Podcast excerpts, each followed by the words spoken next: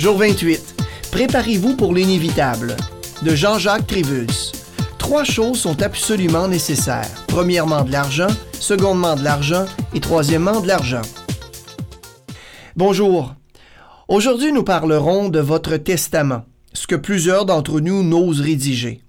En réalité, le testament n'est pas une obligation pour tous, mais il est essentiel si vous désirez que soient respectées vos volontés après votre mort.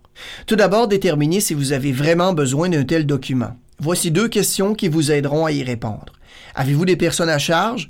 Et désirez-vous que certaines personnes obtiennent vos biens ou votre argent suite à votre décès? Si vous avez répondu oui aux deux questions, nul doute qu'il est temps de vous munir d'un document légal. Par contre, si vous avez répondu aux deux questions par la négative, comme bien des jeunes gens, inutile de vous en procurer un puisque vos biens seront répartis selon les lois en vigueur. Si vous avez besoin de testament, rencontrez un notaire afin qu'il soit rédigé dans les règles de l'art. Demandez des références autour de vous pour en rencontrer un en qui vous avez confiance et qui saura vous conseiller adéquatement selon votre situation. Les frais ne sont pas très élevés compte tenu de la qualité et de l'utilité du document. Avant d'aller voir ce spécialiste, vous devez connaître ces détails. Tout d'abord, un testament est un document légal qui dévoile vos volontés à votre mort. Demandez conseil et assurez-vous que votre choix final soit fait de façon claire et appropriée légalement.